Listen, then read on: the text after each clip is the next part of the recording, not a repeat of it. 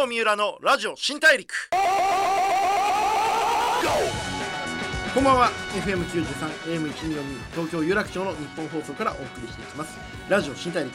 ザ・ブレイクスルーカンパニー GO の代表で PR クリエイティブディレクターの三浦貴弘です。いやあのーこれ皆さんあんまり関係ないと思うんですけどあのー37歳になったんですよ。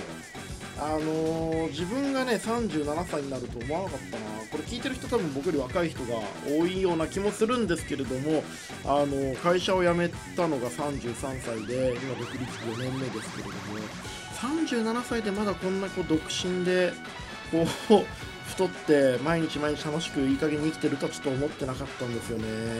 この後どうやって生きていこうかなとか、まあ、考えることはたくさんあるんですしやりたいこともたくさんあるんだけどなんかこうどういうことで俺大人になっちゃったんだろう。いや大人になってねえんじゃないかなみたいな。我ながらこう歯切れの悪いねこう年になってしまったなと思うんですけども。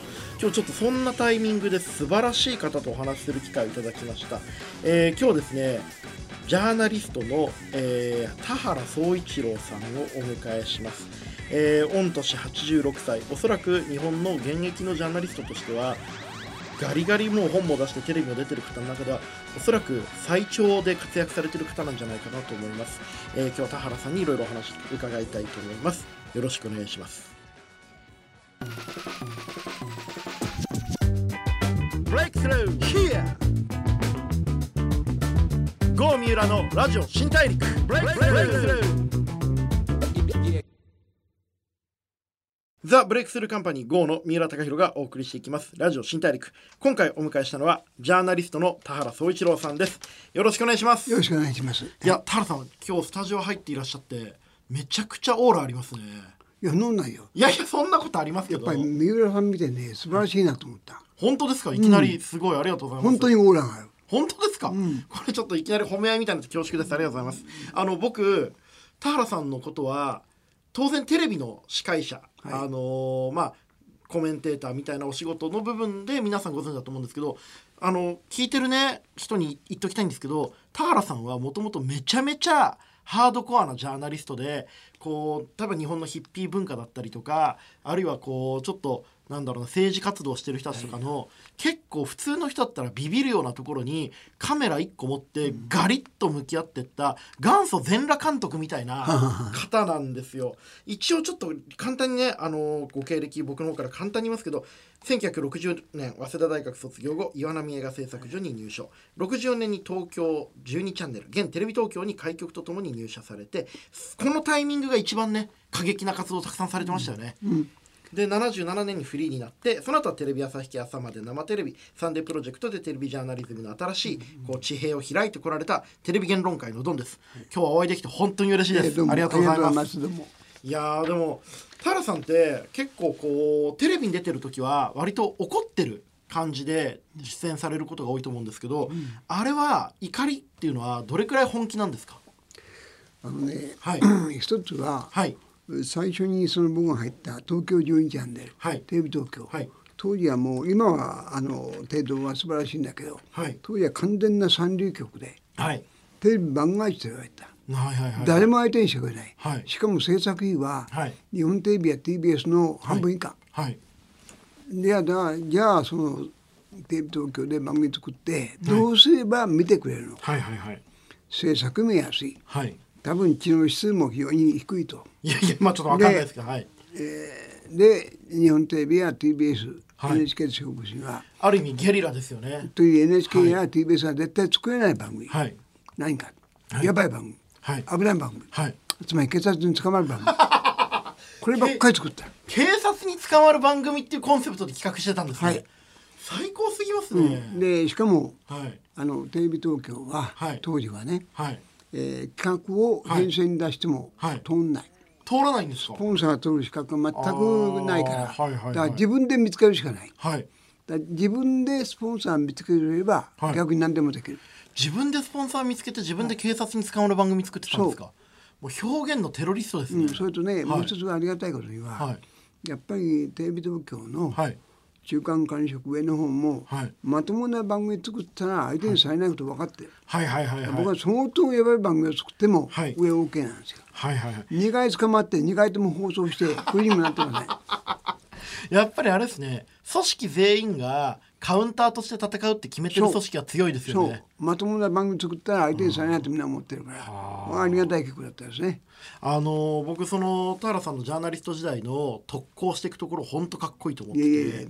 僕もやっぱりその大手と仕事で戦う時とかにやっぱりこうなんていうかこう命がけでやっていくみたいな気持ちで仕事しないといけないと思ってるんですけど、最近のこう田原さんも偉くなっちゃいましたけど世の中どんどんこう警察に捕まるとか過激なチャレンジっていうことがこうしにくい環境になってるじゃないですか。そんなことないそんなことないですか？はい。僕はあのまあね、はい。えー最近ではないけども、はいえーフリーになって、はい。えーあのテレビ朝日の番組を作ってからも、はい。総理大臣3人失格させてます。そうですよね。宮沢喜一、はいはいはいはい。海部俊樹、はい。で橋本龍太郎。はいはいはいはいはい、で3人失格させても逮捕されないから、はい。日本はいい国だと思います。よ まあでも本当にそういう意味では、権力に対してジャーナリストが声を上げることが許されてる国ではありますそうよね。です、うん、いかに権力を潰すかうん。それがまあジャーナリストの一つの宿命。面白いじゃないですか。はい、面白いっすよね、ん。でかいもんやっつけるのは楽しいっすよね。ね。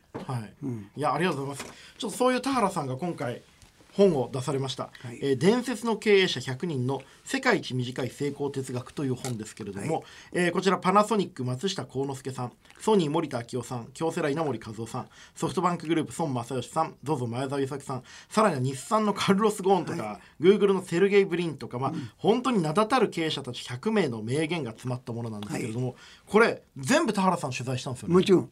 僕はね多分この50年間にはい500人以上の経営者にやってます、500人以上のそ経営者になっての中でとっても印象に残った100人を、はい。まあ、まとめたわけですが。なるほど、これ印象に残った人とまあ残念ながらそうではなかった人の違いって一番は何なんですかね？やっぱりねあの大体創業者はみんな印象に残りますね。で3代目4代目になると、なんていうかな。あの守りの経営になっちゃうんですね。はい。チャレンジしない。はい。と守りの経営になったら面白くないですね。うーん。つまりあのなんかなんか言ったら失脚するんじゃないかと、うんうんうん。はい。危ないこと言わなくなる。はいはいはいはい。やっぱりこう自分の思ったこととか自分の勇気のある決断をきちんとできる人間にはそれなりのオーラというか感じが漂うってことですよね。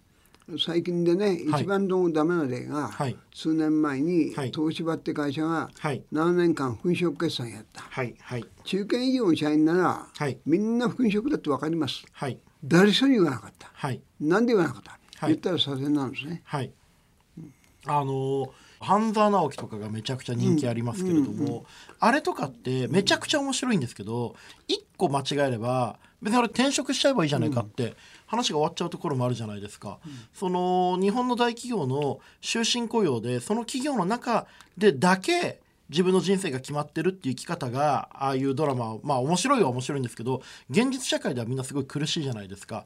今この転職とかこう個人がキャリアを自由に選べるようになった時代について田原さんどうお考えになりますか？あのこの中に出てくる若い人たちのはいは、は要するにねはい。大企業に勤めてはい。56年経つとつまんないと、はい。なぜなら大企業っていうのははい。上から言われた仕事をするしかない、はい。しかももっとつまんない大企業はねはい売れるに決まってる商品作ってるわけ。はい。面白くない。はい。だから大体そのねもう56年で嫌になって、はい。辞めて自分でベンチャービジネス企業を作る。こういう人たちいっぱい出てきます。はい出てきますでね今はね企業を作るの楽なんですよ。はい。インターネットができて、はい。だから事務所を作る必要もない。はい。東京にいる必要もない。はい。非常にえー楽に企業ができます。はいだからどんどんベンチャービジネスそうですよね。その、田原さんがこう若かった頃に比べて今のき若者まあ僕も含めてですけど会社作るの楽ですよね、うん、でねはい。東大にはい。松尾豊っていう教授がいて、はい。はい。みんな親しいんですが、人工知能をね、人工知能の有名な方ですよね、この松尾さん松尾豊が言ってます、はい。松尾豊のおあの学生たち研究者たちにははい。大企業なんか就職するなと。はい。全部つまんないと。はいだからお前らは自分で企業を起こせ。はい。と言って現に松尾さんの研究室で今で30以上ベンチャービジネスを起こしてます、そうですよね。あそこめちゃくちゃ起業家多いですよね、面白いですしかしこの本の中のでもいろんな大企業の経営者の方々の言葉やっぱ素晴らしいものがたくさんあって、僕あのパンチラインっていう言い方をよくしててこれラップの言葉なんですけど、あの一言で人生が変わるような強い言葉のことをまあ言うんですけれども、これもパンチラインめちゃくちゃたくさんあって、僕すごく好きだった言葉が、あの本田技研工業の社長の久米さんの、はいはい。とにかく僕の役割はとんでもない難問爆弾を投げ込むことなんだって、これめちゃくちゃかっこいいいい言葉だなと思っていて、ね、はい。というのは本田宗一郎ね、はい。あの本田を作ったはい。はい。彼は社員たちに、はい。今何やってるかと。はい。で会社の仕事って言ったらバカ野郎と。はい。今やってる以外何考えてるかと、んで今やってる以外のことを喋ると、はい。30分でも1時間でも聞いてくれたなるほどなるほど、久米さんはまさにそこなんですね。う、ーん。つまりその現状を否定するというか今うまくいってることをどうやってひっくり返すかだけを経営者が考えてるってことですよね。そういやその話僕もすごく納得できてあのセコムの飯田社長もまた同じことを言っておらっしゃって、成功の秘訣は現在やっていることをなるべく嫌だなと思うことですっていう、とにかくうまくいってればいいってことじゃないんですね。この飯田さんも難しかったのは、はい。セコムね。はい。つまりえー警備保障ですが、はい。日本では安全と水はただなんですよ、はいはいはいはい。だ安全なんかやったって全く金にならない、はいね。はい。で彼も全く金にない。はい。ところが東京オリンピックの時にはい。やっぱり安全。なるほどな必要になって、はい。この時に初めて彼の会社がそのあちこちから頼む、うーん。そのまあ時代の自分がこう活躍できるタイミングをつかめるかっていうのもめちゃくちゃ経営者として重要ですよね。第一ね。はい。日本人は、はい。歴代の総理大臣は、はい。安全保障を全く考えてない。はい中曽根康弘としてますか？はいもちろんはい。彼があの、えー防衛庁長官の時に、はい。専守防衛って言うんですよ。はいはい。守ることを。今でも専守防衛って言葉ね、はい。い、ろんな新聞社がね、はい。朝日新聞とか専守防衛。はい。あんなもんインチキのインチキなんですよ。専守防衛はインチキですか、はいもう大インチキ。それどういうことですか？専守防衛ってのははい。敵が攻めてきたらはい。戦う、守るっていうことですね。ではい。敵敵が攻めてきたら戦うってから本土決戦じゃない終わっちゃいますよね。はい。本土決戦、はいはい。突然本州で戦いが始まってしまうという、はい。でね、はい。実は第二次大戦の終わりの頃にはい。沖縄が占領された、はい。そしたら軍が本土決戦。ではい。本土決戦なんかやったら日本人が1,000万2,000万死ぬ、だから当時の首相鈴木貫太郎は、はい。本土決戦避けるためにポッダム宣言を自受宅諾したと。はい。だから中曽根に総理大臣になった時。はい中曽根さんに本土決戦いや要するに専守防衛って本土決戦じゃないかって、はいはいはい。いや全然違う、うん。なんだ専守防衛っていうのは戦わないってことだと。はい。戦わなくて日本なんでどうすんだと、はい。戦うのはアメリカだと。はいはいはいはい。だ日本はアメリカと仲良くすればいい、はい。これが日米同盟だと。これがあの、まあ、何十年と続いてきた日米安保のまあ本質ですよね。はい。うん。でこれは当時は第二次大戦後アメリカは、はい世界の平和はアメリカが守る。はい。世界の秩序はアメリカが守る。これパックスアメリカがあってね、はいはい。これはアメリカの自信でありプライドであり、役割とところがオバマ大統領が、はい。アメリカは世界の警察をやめたと言った。はい。はい。トランプは世界どうでもいい。アメリカはよくないそうですね。オバマは軍事費がねそんなに高くのは良くないって言って。でトランプはまあもう自分自国優先主義を明言しましたよね。どっかのんか。はい例えばドイツにはい。駐在している米軍中独米軍はアメリカで損だと思ったから3分の1撤退。はい。日本だって損だと思ったら撤退しますよ。だかはいら損か得かだけは考えない。はい。だからパックスアメリカはなくなった。はい。そうするとやっぱり日本の安全、日本どうするんだ、うん。ある種のそのでも僕この起業家とか我々経営者みたいな存在ってすごく重要だと思っていて経済でグローバルにおけるこう重要なポジションを取りに行くってことは必要ですよね。うんあの僕が考える専守防衛っていうのは軍事力ではない経済力とか文化によってこう独特の地位を占めることによって、えーまあ、巻き込まれないポジションを作るやり方ないかってことは一経営者としては考えることがありますね。だね例えば、だからやっぱこれから大事なことは日本はね、はい。一国の安全保障は無理です。はい。自分の国だけで守ろうとすると、どうしても核兵器を持つ話になる、うんうんだから日米同盟は大事です。うん。うんただし今は日米同盟は中曽根さんじゃなくてアメリカの言うことを聞いてやり受け身、うんでこれやっぱり日米同盟で日本と同盟組んでる方がアメリカにとって得だと思わせなきゃいけない。はい。どうすればいいか。はい。大きな問題そうですね。でまさにそこにこそ、まあ、僕らの世代も含めたあのーまあ、ビジネスとかで特に言うと日本ってやっぱり組織力でも資源の力でももう我々は勝てないわけですからあのある意味で言うと、まあ、クリエイティビティだったりとか文化の力とかそういったものがすごく重要になると思ってるんですけど、その辺は田原さんどうお考えになりますか？大事ですね。はい、例えばその僕よく言うのが僕あのクリエイターなので仕事が。例えばそのお茶碗が1個あった時にこのお茶碗をどうやってお茶碗でどうやって儲けるかっていう話をした時にあの資源で勝つ。よりいい素材でお茶碗を作る。組織力で勝つ、えーたくさんの人数でたくさんのお茶碗を作る。でもどっちも日本無理じゃないですか。あと技術力。お茶碗の飲み口をこう研究して美味しく飲めるんですでもこれももうアメリカに負けてる。って時にまあ、ある意味千利休的なこのお茶碗というものは人間の本質を表してるから100億円ですっていうある種の見立てによるハったりを作ることができますよね。こういう解釈によって意味を増やす力によってこうビジネスを進めていくってことが一個我々の武器なんじゃないかなと思ったりはしますね。うん。はい。あのねやっぱり日本ははい。今まであるものをはい。よりね安くはい。よりあの便利にはい。よりうまく作るのはあうまいんだけどないものを作るって発想がないよね。なかなかむずあのもともとずっとねその輸入加工大国としてやってきましたからね。うん。はい。だから一番問題は、はい。1990年代に、はい。えーアメリカではい。インターネットっていうのが開発された、はい。これは大きいんですね。はい。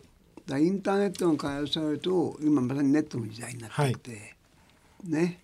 今までの産業とガーンと変わった。はい。言ってみりゃね日本は野球のチームで野球の練習してきた。のはい。突然サッカーになった。のはいはいはいはいはい。うん、こういう変化に対応できない。はい、でもこの本で、まあ、前澤さんとかあの IT 系でものすごく成功された起業家の方々たくさんお会いされたと思うんですけれども、今までの、まあ、松下とかホンダのような大手のメーカーと IT 系の社長って感覚が違ったりしますか？やっぱ大手に勤めてはい56年だって嫌になっちゃう、はい。じゃあ大手ははい。上の言うことを聞かなきゃいけない、はい。さらに言うと割に大手ははい。売れるものを作ってる。はい。つまんない。はい。ないものを作りたい。はい。でつまんないからみんな辞めてベンチャービジネス作る、はい。大手成功してる。そうですね。勝負の,、まあ、あの前田さんなんて面白いのはね、はい。彼ははい今のベンチャービジネスの経営者は面白いのはね、はい。金儲けようと思ってない。はいはいはい。新しいビジネスを作ることで社会を変えていこうとする、昔は全共闘なんてね、はい。学生運動。彼らが社会変えようとした、はい。今むしろベンチャービジネスの経営者がどんどん社会変えようとしてる。これでもまさに僕らもその感覚は僕だったり僕のクライアントさんとかに関しても思うこと多いんですけどあのこの意識の変化って何から生まれたんだと思います？何が？この今まではの起業家はお金とか社会的成功と思ってきたのが、まあ、僕ら30代20代の経営者って世の中を良くしたいって思ってる方多いじゃないですか、この意識の変化って何から生まれたんですかね？貧乏っていうことを経験しないことよ。うーん僕らは貧乏で食えない。うん。であったからなんとか食えるようにしたい、はい。豊かになりたい、はい。でもあんたたち初めから豊かだからね、はい。豊かであることに面白みはないもん。うーん。ありがたいというか、こう生きていけて当たり前飯が食えて当たり前っていうところで生きてるからこそよりこう新しい付加価値としての世の中を良くするみたいなところに視点がいくってことですね。そううんうんありがとうございます。田原さん、ちょっと本当にめちゃくちゃ面白い話ありがとうございます。あのまだまだ全然聞き足りないので、はいはい次回も引き続きよろしくお願いいたします。ますありがとうございました。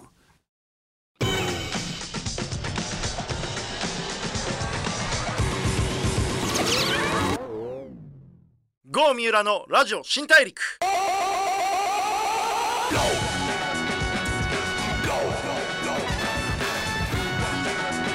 FM 九十三 AM 一二四二東京有楽町の日本放送からお送りしてきましたラジオ新大陸。ジャーナリストの田原総一郎さんをお迎えしてお話を伺ってきました。いかがだったでしょうか？いや田原さんやっぱさすがの迫力でこの50年ジャーナリストをやってきた方だからこそこう人間とか経営者とか世の中がどう変わってきたかっていうことをずっとこう寄りで見てきた人ならではのものすごい説得力のある社会の話だったりとかこう人の経営者の心持ちの違いの話とかめちゃくちゃ勉強になったしある意味その流れの中に自分もちゃんと加わっていきたいなというふうに改めて思う、えー、話でした。久しぶりにちょっと緊張したな。えー、あらゆるビジネスパーソンに一回は読んでいただきたい田原総一郎さんの新刊伝説の経営者100人の世界一短い成功哲学。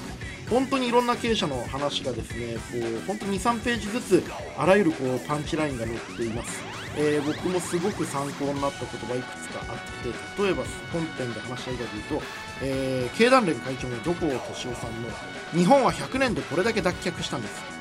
大急ぎでやってきたのだから問題がいっぱいあるのは当たり前だ。みたいな異常にスケールのでかい言葉だったりとかあるいはですね、えー、三沢千代治三沢ホーム創業者の社長を死なせるというアイデアを考えつきまず自分の死亡通知を出しました。みたいな1回読んだだけどちょっとわけわかんないとんでもない話とかがあってですね。あの本当にパラパラ読んでるだけでめちゃくちゃ、えー、パワーの湧いてくる本です、えー、ぜひ読んでみてください。